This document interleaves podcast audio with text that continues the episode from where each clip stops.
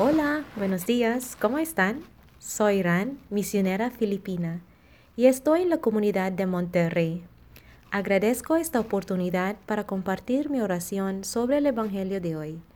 Hoy, 3 de noviembre, vamos a meditar el Evangelio de San Lucas, capítulo 14, versículos del 1 al 6. Hagamos una oración para iniciar. En nombre del Padre, del Hijo y del Espíritu Santo. Amén. Muchas gracias, Señor, por este tiempo, para estar con tu palabra viva. Gracias porque nos encuentras en donde estamos y quiero pedirte, Jesús, que nos des un momento de silencio en nuestros corazones para que podamos escuchar tu voz y aprender algo de ti. Ayúdanos, Jesús, para que esta oración nos haga más santos y santas en el día de hoy. Amén. Lectura del Evangelio según San Lucas. Un sábado, Jesús fue a comer en casa de uno de los jefes de los fariseos, y estos estaban espiándolo.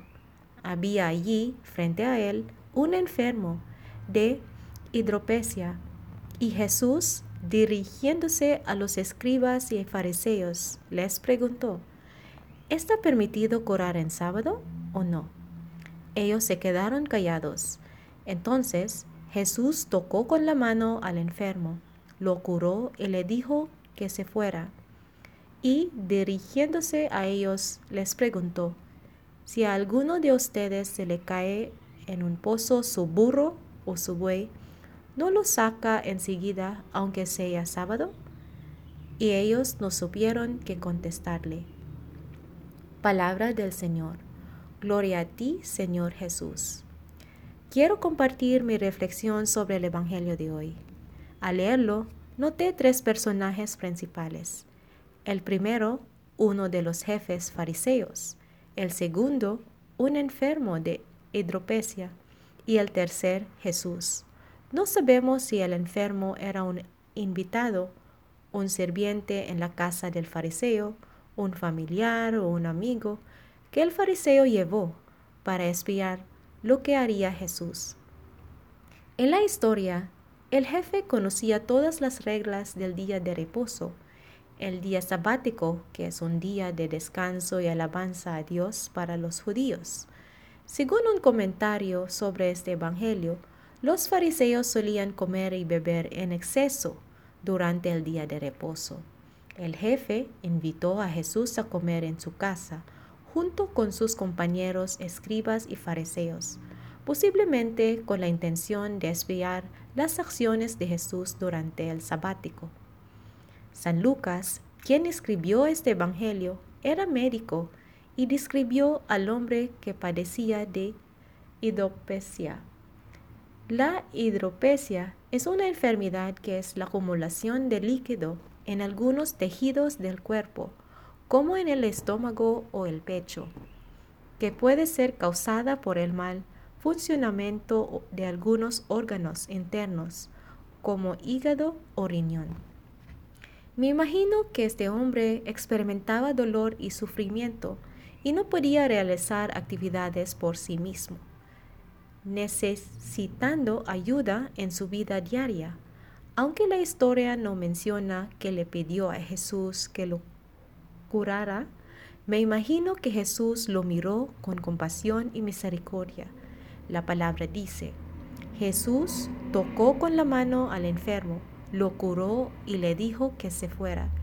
Jesús lo curó tocando su mano, con su cercanía, con su palabra y su presencia, y luego le indicó que se fuera. Jesús conocía el corazón de los fariseos y escribas y utilizó una comparación con animales comunes en su tiempo, el burro y el buey. Estos animales se utilizaban para el transporte, la agricultura y el trabajo.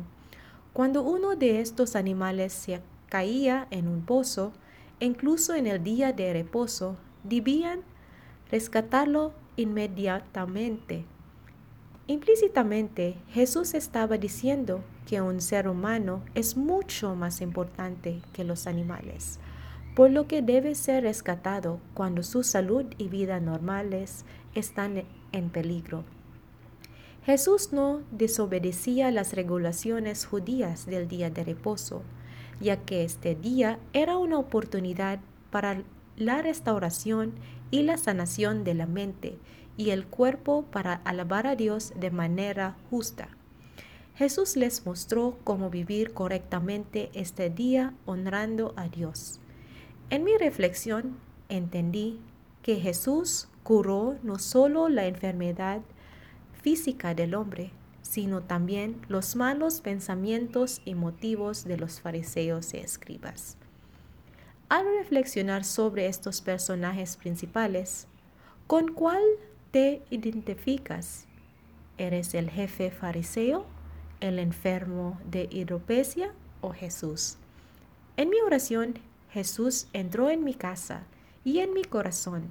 Me encontré siendo tanto el fariseo que a veces se autojustifica y duda de las acciones de los demás. También me identifique con el enfermo que actualmente sufre una enfermedad que se manifiesta por no cuidarse adecuadamente necesita a alguien que lo ayude en la vida diaria. A pesar de mis debilidades y vulnerabilidades, Jesús compasivamente tocó mi mano y curó todo mi ser. Me sanó con su palabra, corrigiendo mis pensamientos y cambiando mis viejos hábitos que habían causado enfermedad en mi alma y cuerpo. En tu vida, cuando Jesús visita tu casa y tu corazón, ¿qué encuentra y qué hace Jesús? Es hermoso encontrar a Jesús, pues es Él quien quiere sanarnos, enseñarnos que las reglas están hechas para el bien de las personas. Jesús desea restaurar nuestra vida con su palabra y tocarnos para que podamos vivir nuestra identidad como hijos e hijas de Dios, amándolo y alabándolo justamente. Jesús le dijo al hombre que se fuera, creo que para proclamar la bondad de Dios en su vida, que es Dios que es capaz de transformar el corazón y de darnos una vida nueva. Podemos pedir ayuda a nuestra Madre María para que nos acompañe en nuestra oración de hoy de modo que sea una oración profunda en la que podamos encontrar a Jesús donde quería que estemos. Gloria al Padre, al Hijo y al Espíritu Santo, como era en el principio, ahora y siempre, por los siglos de los siglos. Amén.